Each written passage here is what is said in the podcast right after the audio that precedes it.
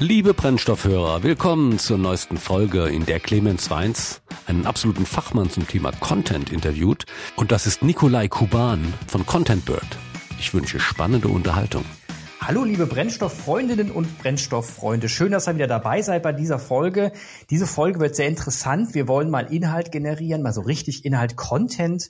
Und dafür habe ich jemanden eingeladen, der da ein Profi ist. Jemand, der sich mit Content beschäftigt und darum herum eine Firma gebaut hat und ein technisches Tool. Die Rede ist von Content Bird. Und ich rede mit keinem anderen als den Co-Founder von Content Bird. Hallo Nikolai, wie geht's dir? Hallo Clemens, sehr gut. Vielen Dank für die Einladung in euren Brennstoff-Podcast. Freue mich. Ja, schön, dass du dabei bist. Ich habe mal eine Frage an dich. Was ist eigentlich dein Lieblingsbuch? Gute Frage. Ähm, also ich, ich kriege diese Frage natürlich oft gestellt. Hey, welches Buch kannst du empfehlen? Was ist dein Lieblingsbuch? Und ich finde immer, dass das ähm, extrem auf die Situation ähm, auch ankommt, in der man sich gerade befindet, ähm, wo seine eigenen Ziele gerade liegen, seine eigenen Schwerpunkte, worauf man den Fokus setzt. Aber ähm, nichtsdestotrotz finde ich einige, ähm, gibt es einige Evergreens, die man immer lesen kann. Zum Beispiel wie wir denken, so leben wir, finde ich, ist ein, ist ein gutes Buch, um eine grundsätzliche ähm, geistige Einstellung zu bekommen. Oder ich fand auch das Buch von Charlie Munger, ich habe dem nichts hinzuzufügen, sehr, sehr gut. Also Charlie Munger ist der Partner von Warren Buffett, den er mhm. begleitet mhm. hat in seiner ganzen Investmentkarriere, ist ein sehr gutes Buch.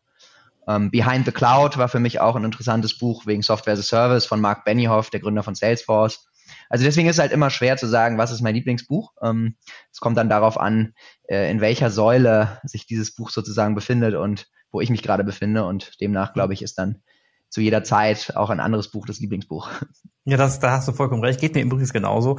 Jetzt die, die Frage ist also, ich habe gelesen, Nikolai Kuban, der ist, äh, du bist ähm, Co-Founder und Chief Strategy Officer von Content Bird und du hast Content Bird vor knapp elf Jahren, wenn ich, oder knapp zwölf Jahren, elfeinhalb oder sowas, gegründet. Und da habe ich mich gefragt, welchen Schmerz hast du erlebt, dass du auf die Idee kamst zu sagen, verdammt nochmal, ich will's geiler machen, ich gründe jetzt Content Bird? Ja, genau. Wie, wie kann man sich das antun? Ja, genau. Äh, ja.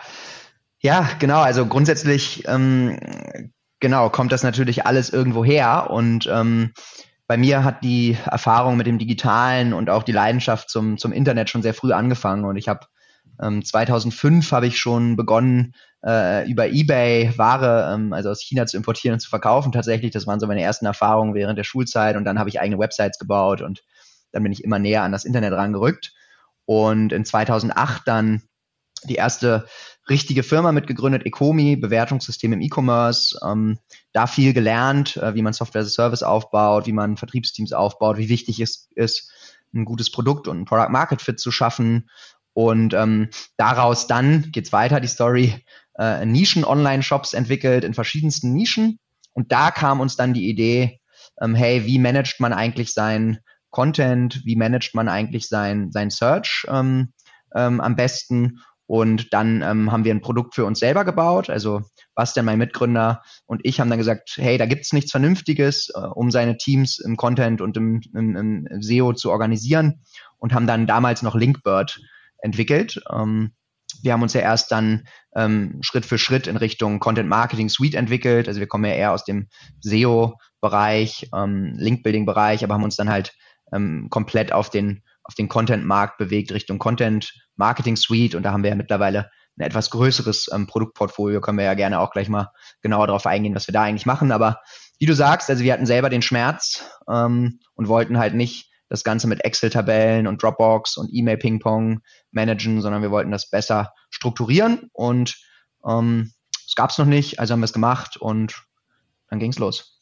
Also genau, da ging es los. Und vor allem für all die, die jetzt zuhören und ein bisschen jünger sind und sich nicht vorstellen können, dass es früher solche Schmerzen gab, es war in der Tat so, du redest jetzt von ungefähr 2010, 9, 10. Ne? Also du redest ja. ungefähr darum, wo, wo das iPhone äh, rauskam, 2007 und dann so das Leben ein bisschen mobiler wurde, aber die, die, die, die gesammelte Marketingmannschaft noch nicht ganz verstanden hat, dass es Mobile gibt, sondern, äh, sondern mehr immer noch über, über Desktop-Varianten ging. Viel Fernsehwerbung war noch in, äh, Plakatwerbung war noch in. Also du kommst von der, du, du hast das in der Zeit gemacht, in der eigentlich noch, sag mal, die alte Welt ein bisschen stärker geherrscht hat mhm. und die digitalen Kanäle so zerfleddert, wie sie heute sind, gar nicht so bestückt waren. Also es war ja nicht so, das, da gab es ja noch nicht so dieses Instagram damals, 2010, hat man ja noch nicht so flächendeckend, hat man überhaupt nicht drüber nachgedacht, so flächendeckend zu benutzen. Man war ja noch mehr auf dem Desktop, Facebook unterwegs und äh, weinte noch so ein bisschen den, Alt, den Altprogrammen hinterher.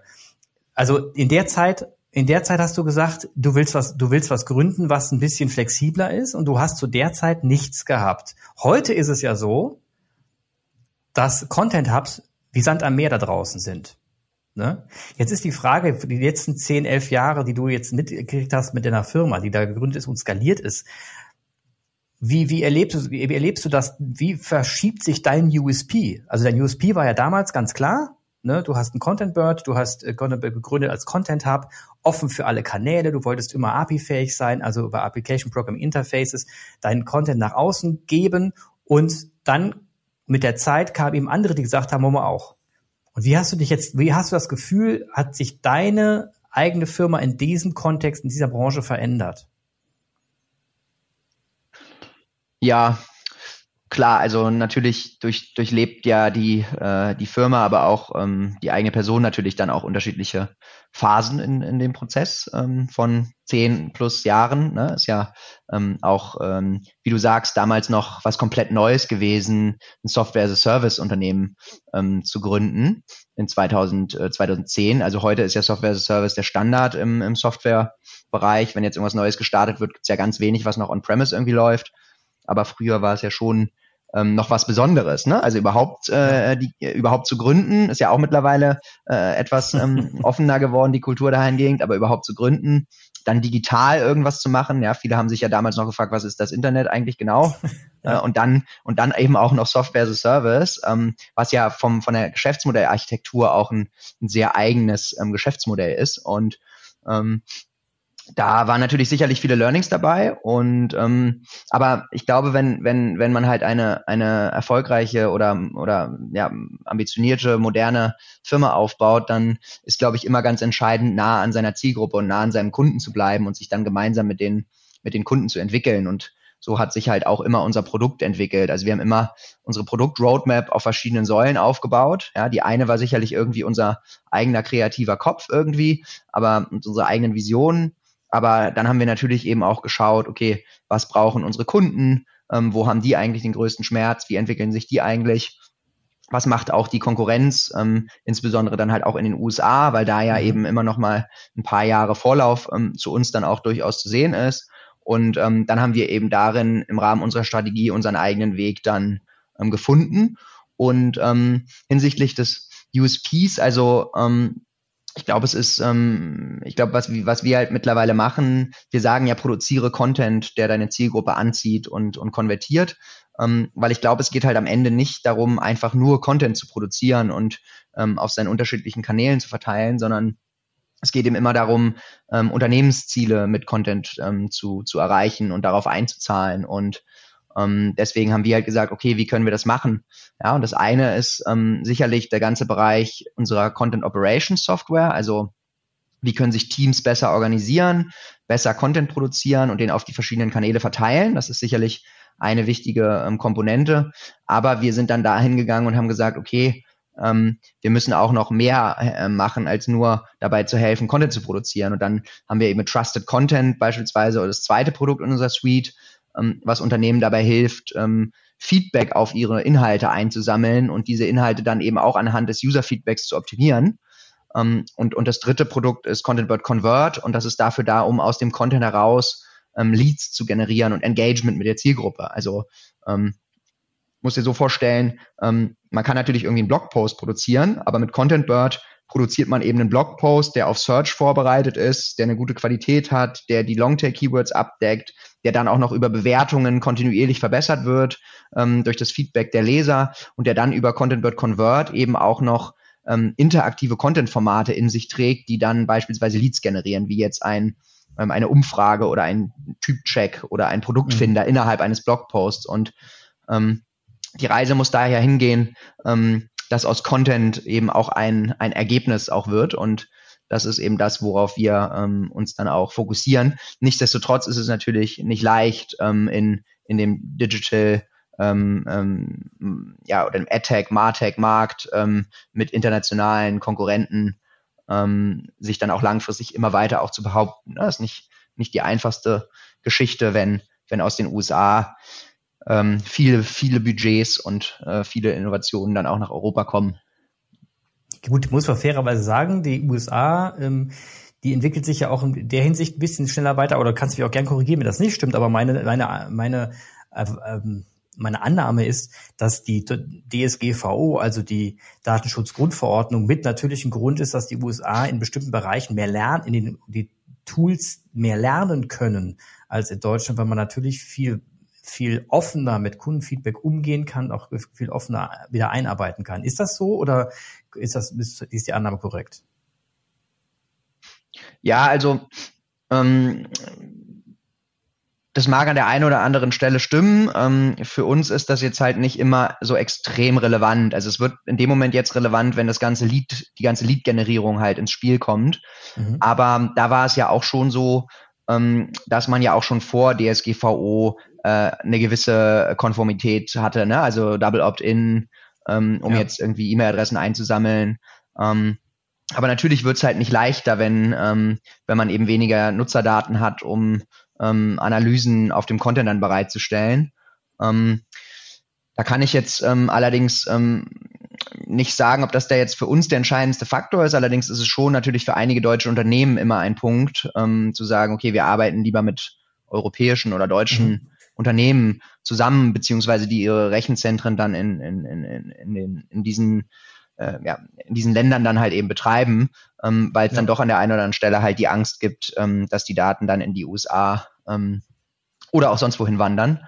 Ähm, mhm. Von daher sicherlich ähm, für die, für die, für das Tracking und die Marketingintelligenz jetzt kein Vorteil, ähm, aber ähm, für Content halt auch nicht immer ähm, ganz so schlecht. Und ich glaube, es ist ja gerade diese ganze, gerade diese ganze ähm, Datenschutzthematik macht ja Content auch ähm, wieder, wieder auch ein Stück weit interessant, ne? wenn man jetzt eben nicht ähm, wenn man jetzt nicht äh, sinnlos in der Welt herumspammen oder jeden äh, äh, genau targetieren kann, dann muss man eben den richtigen Content produzieren, ne? sodass die Zielgruppe mhm. eben zu mir kommt. Ähm, weil ähm, wenn ich wenn ich nicht auf genaue ähm, auf genaue ähm, äh, Kriterien targetieren kann im Marketing, dann muss ich eben über die richtigen Themen thematisch abholen und ähm, und ziehe ja dann meine Zielgruppe an. Deswegen ist der Content durchaus ein guter Weg, um, um in die Sichtbarkeit in der richtigen Zielgruppe dann zu kommen. Wer ist denn eigentlich euer Cloud-Partner? Also wo, wo hostet ihr eigentlich? Ja, wir hosten bei AWS, ähm, mhm. allerdings in, in Frankfurt, auf den, in der Serverinfrastruktur in Frankfurt. Und ähm, das ist so, das ist so da der, ähm, der Status quo bei uns. Okay. Also ich habe jetzt mal rausgehört, dass ihr euch, ähm, dass ihr einen starken Druck vom amerikanischen Markt bekommt. Ich habe noch nicht ganz verstanden, wer eure Hauptkonkurrenten sind. Habt ihr die definiert? Können Sie, können Sie dir sagen? Ja, also es gibt ja, ähm, also letztendlich sehen, sehen wir uns mit, mit unserer Positionierung ähm, und der, der Content Marketing Suite, die wir aufgebaut haben, ähm, schon auch sehr, ähm, sehr unique. Ähm, mhm. Ich glaube, es ist ja auch immer, also die Frage nach dem USP ist ja auch immer eine nicht so einfach zu beantwortende. Ich glaube, ähm, ein Produkt als solches kann man halt immer irgendwie nachbauen, aber ähm, zu einem Angebot einer, einer Firma gehört ja auch immer mehr als ähm, nur ähm, jetzt das technische Produkt und der Code. Ne? Also ähm, wir, wir sind ja auch aus der, also die Erfahrung, die aus Kundenprojekten entsteht, die sich in der Roadmap zeigt, ähm, die sich in Details des Produkts zeigen, die sich in der Kompetenz der ähm, Customer Success Mitarbeiter und so weiter zeigt. Ähm. Das ist ja auch alles eine Art von, ähm, von USP, ne? die dann für so ein Gesamtpaket ja, dann auch wichtig sind. Aber ähm, auf der Konkurrenzseite gibt es einmal natürlich ähm, indirekte Konkurrenten, wie jetzt äh, ein Excel, ein Trello, ein Dropbox ähm, und ähm, irgendwie ich baue mir meine eigenen Lead-Gen-Formulare. Ähm, und äh, oder interaktiven Content-Formate, das sind so die indirekten Konkurrenten. Dann gibt's auf der Operations-Seite gibt's ähm, gibt's dann auch direkte Konkurrenten, wie jetzt beispielsweise ein Scompler, die aber eher auf den Konzernbereich gehen für diese Operations, ähm, die da etwas, das Ganze noch etwas komplexer machen als wir. Ähm, und dann gibt's eben in dem, in dem Lead-Gen-Bereich oder dieser Gesamt, ähm, Idee, Inbound Content Marketing zu machen, also was wie HubSpot beispielsweise, die auch immer ja. wieder ähm, natürlich auch auftauchen, ähm, die allerdings ehrlicherweise dann auch einen anderen Schwerpunkt haben, aber für viele Unternehmen auch ein gutes Produkt natürlich sind. Mhm. Ähm, aber für diejenigen, die eben ähm, jetzt systematisch äh, strukturiert äh, Content-Welten aufbauen wollen, wie jetzt ein Online-Magazin, ähm, um darüber die Zielgruppe anzuziehen und dann auch daraus Leads zu generieren, ähm, da haben wir ein ziemlich ähm, vollumfängliches Paket gebaut, ja? Ähm, ja. was wir auch noch mit der Content Marketing Academy, die wir betreiben, abrunden, ähm, wo man halt auch noch sein Team reinschicken kann und innerhalb von sechs Wochen ähm, kriegen sie eben äh, die Grundlagen des Content Marketings drauf und Umgang mit unterschiedlichen Softwares gezeigt und können halt dann sofort an die Arbeit gehen. Ihr seid jetzt ähm, also ihr, habt jetzt einen Vorteil. Eure Firma hat ein Tool hergestellt, das man ja auch für seine eigene Marketingkampagne nutzen kann. Inwiefern, ganz nach dem Motto Eat Your Own Dog Food, wie, inwiefern nutzt ihr denn euer Tool selber und lernt an euch selbst? Also ich kann mir gut vorstellen, dass eure Kollegen ja und deine, deine Kollegen ganz viel Content Bird natürlich nutzen jeden Tag. Wie hilft euch das im, im, im Produktweiterentwicklung? Ja, ja, genau. Also wir nutzen das natürlich auch. Ähm, selbst ähm, und auch da entsteht immer wieder ähm, Produktfeedback für, für unser Produktmanagement, natürlich aus der Nutzung unseres eigenen Teams heraus, weil es kürzere Wege sind. Aber es ist jetzt nicht so, dass wir das, ähm, das Feedback aus unserem eigenen Team irgendwie höher priorisieren ähm, als das Feedback ähm, eines anderen Kunden. Also nee, äh, wir sehen uns da. Klar. Ja, wir sehen uns da als ganz normalen User und ähm, und äh, ist nicht so, dass nur weil wir meinen, das ist jetzt besonders wichtig, ähm, dass wir das dann umsetzen, sondern das kommt ganz normal in den Prozess und ähm, wird dann auf unserer Roadmap eben ähm, berücksichtigt und geschaut, ob das ähm, mit dem mit dem Feedback der anderen Kunden eben übereinstimmt und dann geht das ganz normal weiter. Aber natürlich ist es nicht schlecht, wenn ähm, gerade wenn man eben ähm, äh, also gerade viele Details werden ja nicht immer von Kunden äh, jetzt reported und ähm, da ist es dann schon nicht schlecht, wenn wenn man halt einfach selber den den Prozess immer mal wieder durchläuft und sieht, ähm, an welchen Stellen es vielleicht nicht so rund läuft. Und mhm. ähm, von daher ist das, glaube ich, ähm, eher der Punkt, so in, in, in den Kleinigkeiten dann da auch besser zu werden. Ja. Ja, wie wenn man durch seine Hotellobby als Hoteldirektor läuft, dann fällt genau. das dem Kunden vielleicht auch nicht auf, aber äh, dem Hotelpersonal fällt schon auf, dass die Vase da irgendwie äh, an der falschen Stelle steht, ne? sozusagen. So würde ich das eher mhm. sehen. Das sind eher so die Details, die dann da äh, optimiert werden durch die, durch die Arbeit im, im Team jedes, jedes Produkt hat ja irgendwo auch so ein Magic Moment. Ne? Man hat ja irgendwo ein Produkt, wo man das Gefühl hat, das ist jetzt wirklich der Knaller, deswegen muss ich das Produkt benutzen. Was ist für dich der Magic Moment bei Content Bird? Wo würdest du wirklich sagen, wenn man das gemacht hat, dann kommt so ein Klick und sagt, geiler Scheiß, das würde ich gerne weiter benutzen? Mhm. Ja, auf jeden Fall. Also das gibt's in den, wir haben ja diese drei Produkte, also Operations, Trusted und Convert. Und mhm. ähm, bei Operations würde ich sagen, ist es der Moment, ähm, wenn man es richtig benutzt hat und ein Budget für den Content hinterlegt hat und der dann einen positiven Return on Investment generiert, dieser Content. Ne? Also mhm. ähm, das ist sicherlich so ein Magic Moment, weil da haben wir unterschiedliche Herangehensweisen, aber beispielsweise kann man halt ein Budget für die Content-Produktion hinterlegen und kann dann ähm, anhand des generierten Traffics errechnen wir eben einen Wert, den dieser Content generiert hat und sobald der einen positiven Return hat, ist das sicherlich ein, ein, ein cooler Moment. Ähm, so das mhm. würde ich sagen, ist der ist einer der Magic Moments in der, in der Operation Software. Bei, bei der Trusted Content ist es sicherlich ein Magic Moment, wenn eben ein Content ganz viele Fünf-Sterne-Bewertungen bekommt, ne? Ähm, mhm. Weil sich da auch die Teams, die dann den Content produzieren, natürlich entsprechend dann auch gewertschätzt äh, fühlen und sich auch freuen. Und bei Convert ist es sicherlich der Magic Moment, wenn man halt Leads generiert, den ersten Lead generiert. Ne? Also weil ähm, in dem Moment, wenn jetzt mein Blog noch keine Leads generiert hat und ich roll dann eben Convert aus und ähm, habe dann überall jetzt beispielsweise, jetzt mal ein ganz plakatives Beispiel, ähm, so ein Hundemagazin, welcher Hundetyp bist du? Und darüber generiere ich dann auf einmal Newsletter-Abonnenten, dann ist das sicherlich ein, äh, auch ein, ähm, ein Magic Moment. So und ihr habt ja noch diesen, diese Auto, also ist, ist ja noch ein Teil der Automatisierung dabei, weil das den Lead, den ich generiere, der landet ja irgendwo ins genau. CRM. Ja. Genau. Habt ihr da irgendwelche, ähm, also was, äh, ich gehe davon aus, jedes CM, das irgendwie API-fähig ist, kann sich an, an, euch andocken, das ist ja nicht das Problem. Welches CM nutzt ihr denn eigentlich für euer Content Bird? Ähm, jetzt auf der auf der Unternehmensebene? Ja. Ähm, genau, also ja, wir arbeiten mit Salesforce. Mhm. Ähm, das arbeiten einfach, weil wir das damals, also die, die ehrliche Geschichte dazu ist, wir kannten das einfach damals und mhm. haben das schon in den Companies davor genutzt und haben das dann auch bei Content Bird einfach wieder eingeführt. Ähm, aber es gibt natürlich auch große Vorteile bei Salesforce. Es ist sehr, sehr individualisierbar. Ähm, man kann halt am Ende alles damit machen. Ähm, aber es ist natürlich auch ein hochpreisiges, durchaus hochpreisiges CRM. Mhm. Ähm, aber es ähm, ja, erfüllt auch seinen Zweck. Also es, man stößt halt nicht an Barrieren ähm, oder sehr selten an Barrieren. Und bei uns ist ähm, das CRM halt auch sehr zentral im, im Unternehmen ähm, verankert. Also da läuft jetzt nicht nur ähm, Customer Relationship ähm, Management drüber, sondern da laufen auch die ganzen, ähm, die ganzen Vertriebszahlen und Erfolge, mhm. die äh, Intelligenz der einzelnen Kunden, die in uns, die, die, die mit uns arbeitet. Also da sind solche äh, Customer Health Scores drin, wie oft loggt sich der Kunde ein äh, und so weiter. Also da sind ganz viele äh, unterschiedliche ähm, Informationen und Daten, die bei uns in Salesforce am Ende zusammenkommen, sodass dann letztlich ähm, Marketing, Customer Success und Sales, so dass die halt eben und teilweise sogar Produkt, dass die eben ähm, eine zentrale Stelle haben, mit der sie dann bestmöglich, ähm, so gut wie die Datenqualität eben ist, ähm, aber dann da bestmöglich zusammenarbeiten können. Ja, wir als Kühlhaus arbeiten mit Microsoft Dynamics, mit Content Bird und Microsoft Dynamics und das funktioniert mhm. auch ent entsprechend gut und fluffig, kann man sich nicht beschweren. Also nur damit, es, damit das Feedback auch von der anderen Seite kommt, ich, es, ist, es ist dann auch, auch egal, ob du ein Salesforce nutzt oder Microsoft Dynamics oder ein anderes CM, solange die APIs äh, da sind und das äh, CM nicht irgendwo im Intranet verschwunden ist, ähm, ja. ist das alles vollkommen in Ordnung.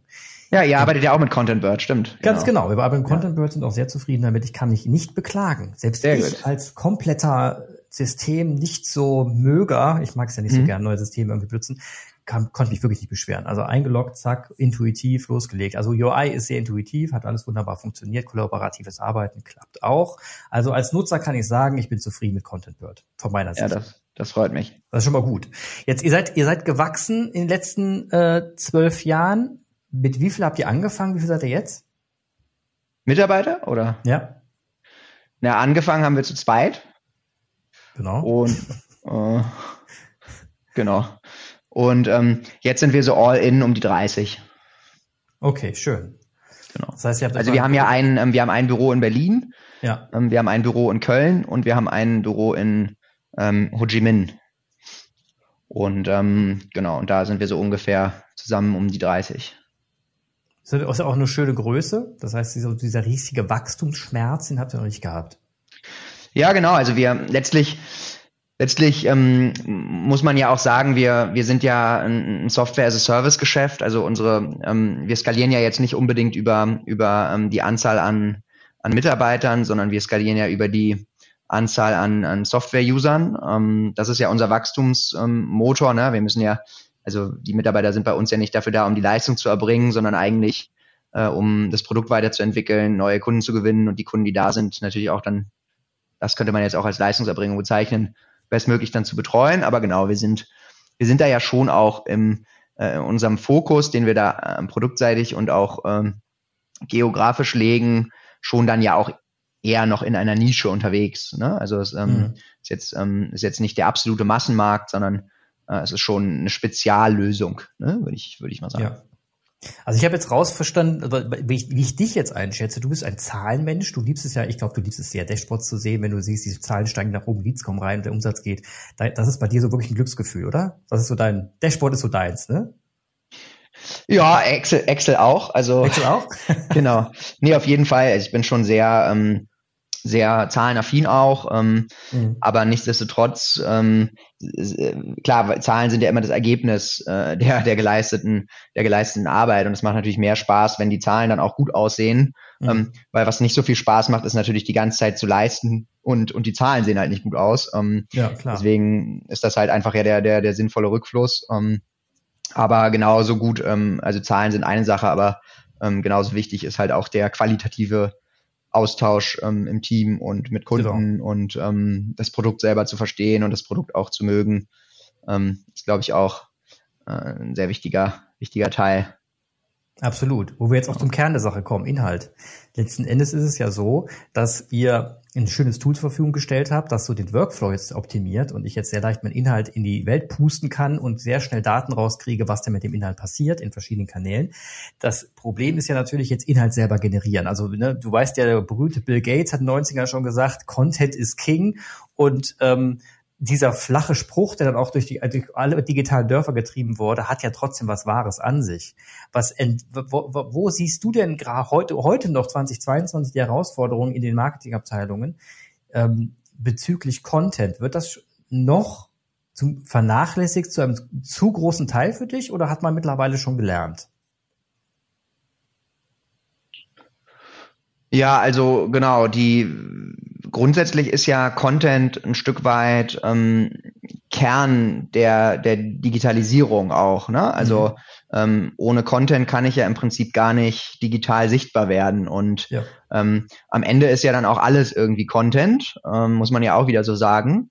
Deswegen ähm, glaube ich jetzt in, also die Zeiten, in denen jetzt Unternehmen eine Visitenkarte als Website gemacht haben, sozusagen, die gab es ja auch mal. Ja. Ähm, das ist meine Visitenkarte. Ich glaube, das hieß sogar früher noch so, meine Online-Visitenkarte. äh, ich glaube, die sind schon so ein Stück weit natürlich vorbei. Ähm, aber ähm, nichtsdestotrotz, äh, gibt es bestimmt immer noch, aber nichtsdestotrotz, ähm, glaube ich, wird es halt in vielen Bereichen trotzdem noch nicht ähm, holistisch genug ähm, gedacht und auch angegangen. Also ähm, weil es ist halt wenig zielführend, wenn ich, äh, wenn ich jetzt eine, eine digitale Visitenkarte habe ähm, und dann irgendwie versuche auf Social Media mit irgendwelchem Content irgendwie in die Sichtbarkeit zu kommen. Ne? Also ja. ähm, ich glaube, ich muss halt eben schon überlegen, äh, wie kann ich das Ganze halt holistischer und strategischer halt auch angehen. Und wir sagen halt immer, einmal die Woche einen Social Media Post zu machen, ist halt auch jetzt noch kein Content Marketing Strategie. Ne? Das ist halt eben, ist halt ein Kanal, auf dem ich dann irgendwie aktiv werde. Ähm, aber ich muss mir ja schon systematisch überlegen, ähm, welche Themen möchte ich eigentlich besetzen, ähm, ne? also wo, wo, möchte ich innerhalb meiner Zielgruppe sichtbar werden, ähm, ja, welche Themen sind das und wie kann ich dann diese Themen eben in Content verwandeln und auf welchen Kanälen möchte ich dann äh, mit diesem Content auch ähm, in die Sichtbarkeit kommen. Und dann ganz wichtig auch immer hinten raus zu überlegen, was ist eigentlich das Ziel jetzt dieses Contents und Geht es jetzt irgendwie darum, damit Sichtbarkeit aufzubauen? Geht es da jetzt darum, Vertrauen mit aufzubauen?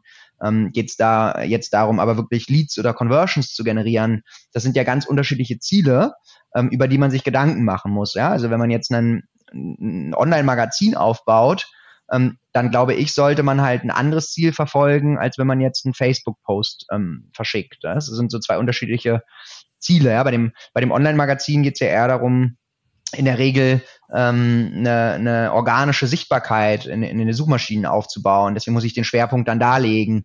Ähm, in Social habe ich eine ganz andere äh, Dynamik. Ne? Natürlich kann ich da meine, meine Blogposts oder Magazinposts irgendwie verlängern, aber ich habe trotzdem eine ganz andere Dynamik auf den einzelnen Social Media ähm, Netzwerken und so weiter. Und ich glaube, ähm, dieser, das ist, glaube ich, schon die große Herausforderung, da eben eine Strategie ähm, zu haben, ähm, die dann am Ende halt aber auch Ergebnisse erzielt, ne? die dann am Ende auch messbar ist ähm, und ähm, die, die auf die Unternehmensziele einzahlt, weil ähm, Content allein reicht halt nicht. Ähm, Content muss halt auch Ergebnisse erzielen. Ne? Das ist halt am Ende genau. des Tages schon, schon wichtig und muss auf irgendwas einzahlen. Und ähm, ich glaube, da ist sicherlich noch viel, ähm, viel möglich ne? An, äh, in den Unternehmen, sich da halt die entsprechenden äh, Gedanken zu machen. Ja, was ich auch beobachte, ist also bei B2C-Unternehmen, die auch B2C-E-Commerce machen und direkt zum Endkunden verkaufen. Ich habe manchmal das Gefühl, da ist es halt auch notgedrungener, dass man gute Inhalte hat und Leute zu der Homebase zurückwandern lässt. Also alle sollen bitte zu meinem Online-Shop wandern und, und durch Informationsschnipsel da draußen schaffe ich das irgendwie auch sie anzulocken und ähm, dann mein, die, die Conversion Rate in meinem Online-Shop zu erhöhen. Ich glaube, das ist, ich habe das Gefühl, zumindest sehe ich das draußen, dass das auch bei Kleinst-Online-Shops bereits ganz gut ankommt und die, die Neugründer von kleinen Online-Shops auch sehr äh, intuitiv clever drauf eingehen und dann auch vielleicht auch gelernt durch andere Vorbilder, das schon sehr gut machen, ohne dass man die groß schulen muss. Was ich aber andererseits beobachte, ist, dass bei B2B-Unternehmen, und da reden wir vor allem im traditionellen Bereich, dass ähm, dort die Notwendigkeit einer guten Content-Strategie des Öfteren gar nicht notwendig war, weil ja B2B-Unternehmen ihre Händler meistens haben, die dann ihre Produkte weiter an den Endkunden verkaufen und ich dann eigentlich nur meinen Vertrieb immer geschult habe, dass wir auch gute Deals machen und dann WKZs und was auch immer, sodass dann eben die Paletten schön zu den Händlern fließen und ich eigentlich auf meinen Content nicht so angewiesen bin und man dann diese B2B-Unternehmen-Webseiten sich betrachtet und die dann schon sehr aussehen wie in den guten alten Filmen, wenn so ein trockener Busch über die äh, über die Straße weht. So hat man das Gefühl bei den Webseiten, weil es ist nämlich egal, mein Geld kriege ich über die Händler rein. Ja. Ja, genau. Also ich denke auf jeden Fall, das beobachten wir auch, dass der, ähm, also in den Studien, die da durchgeführt werden, wir machen da auch immer so regelmäßig Umfragen, ähm, sehen natürlich auch viele B2B-Marketer äh, Content Marketing als höchst relevant an. Aber ähm, nichtsdestotrotz haben, glaube ich, die B2B-Unternehmen schon noch weitaus mehr Aufholbedarf als, ähm, als viele im B2C.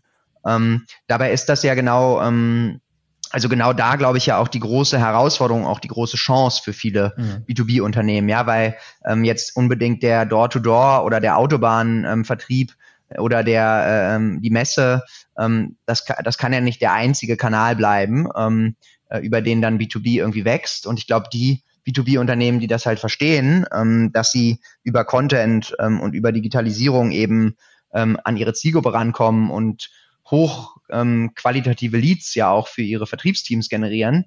Ähm, ich glaube, die werden halt über kurz oder lang einfach durch die durch die Effizienzgewinne äh, ähm, natürlich da weitaus äh, stärker wachsen können, ne? weil ja. ähm, weil die haben ja zwei große Vorteile. Also A, werden sie gefunden überhaupt und auch B2B-Entscheider ähm, googeln ja mittlerweile eigentlich alles und fangen ihre Recherche ja online an. Das ist ja auch schon zigfach untersucht, dass ja auch im B2B äh, letztendlich die Recherche online beginnt und ähm, und dann, dann wären natürlich diese Unternehmen sichtbar ähm, und B, ähm, letztendlich haben sie natürlich auch einen viel, viel effizienteren Vertriebsprozess ne, als, ähm, als jetzt immer den, den klassischen Vertriebsweg mit sich ähm, ähm, Mittelsmännern dann auch teilweise dann auch irgendwie in irgendeiner Art und Weise zu wählen. Also im, im, im B2C hat man es ja mit Direct to Consumer ja auch nochmal gesehen, dass auch da äh, eben nochmal ähm, noch effizienterer und kürzerer Weg auch möglich ist. Ne? Also mhm.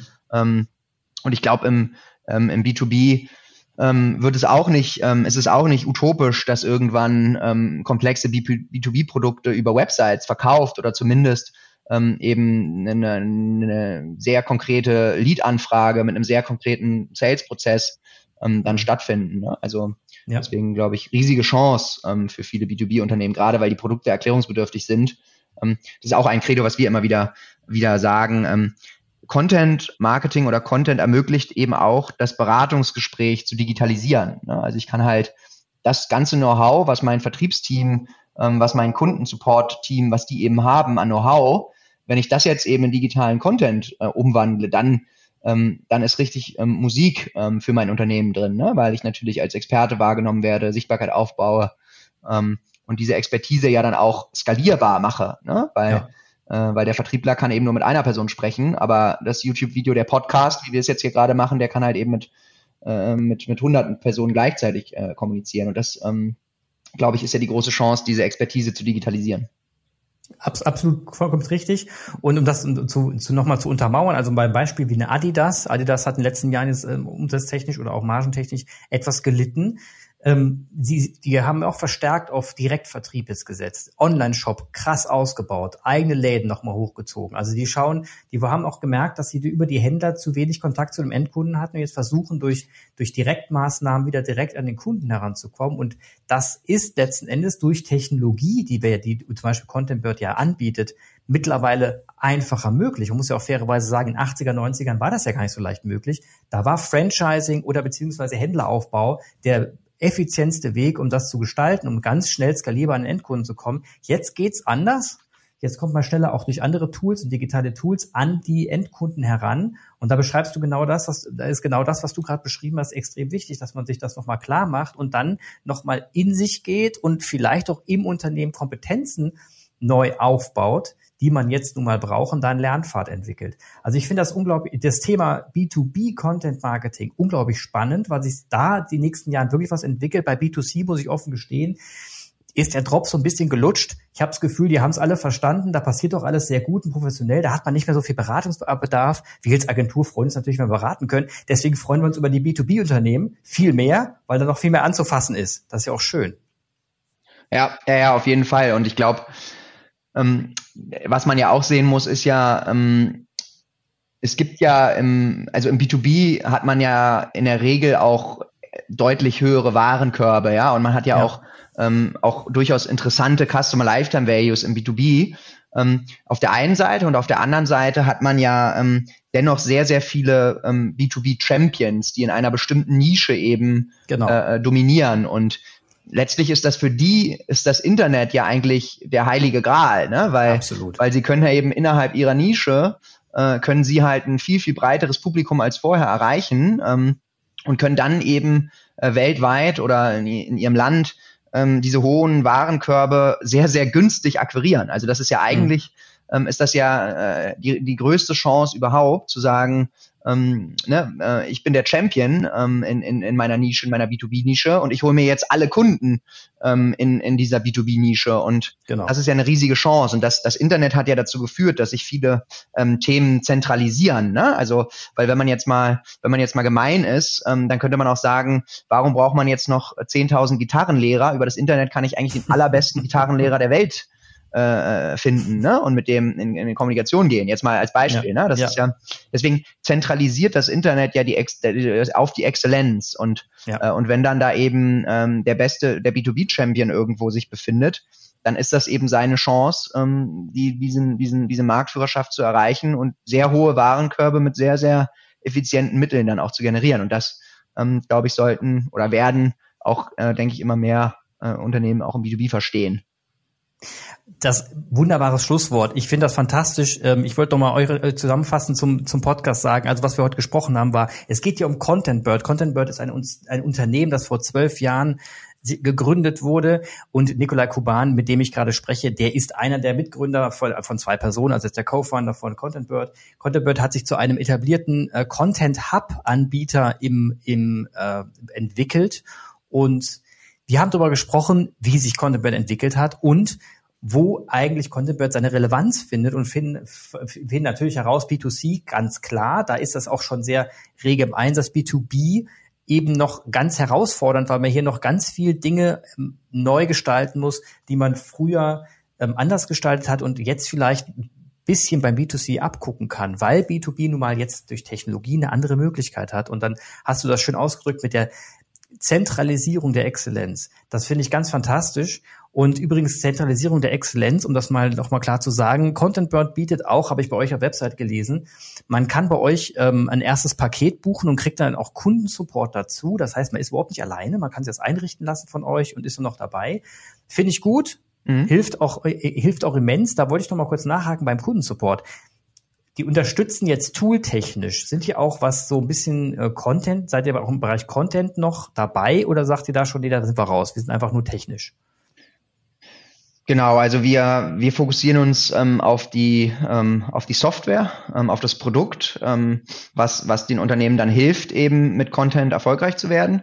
Mhm. Aber nichtsdestotrotz haben wir zwei Komponenten, die dabei unterstützen, neben der Software. Also wir haben einmal unser Customer Success Team, ähm, was natürlich aus unterschiedlichsten Kunden unterschiedlichste ähm, Erkenntnisse generiert ne? und die natürlich auch wieder teilt und Erfahrungen ähm, sammelt, die dann auch andere ähm, Nutzer ähm, und Kunden dann auch von denen profitieren können und die dann auch irgendwann natürlich in unserer Roadmap sich wiederfinden. Und auf der anderen Seite haben wir ja unsere Content Marketing Academy, diesen ähm, diese sechswöchige ähm, Begleitung im, im, in unserem Lernportal mit ähm, Videos und Vorlagen und so weiter äh, wo man eben einfach auf die, auf das Handwerkszeug Content und Content Marketing geschult wird. Und dabei helfen wir, aber wir produzieren jetzt keinen Content, ähm, okay. sondern ähm, die Kunden, die mit der, unserer Software arbeiten, die haben dann in der Regel intern, extern ähm, äh, ihre entsprechenden Content-Produzenten für alle möglichen Formate und bringen die aber auf diese Plattform zusammen.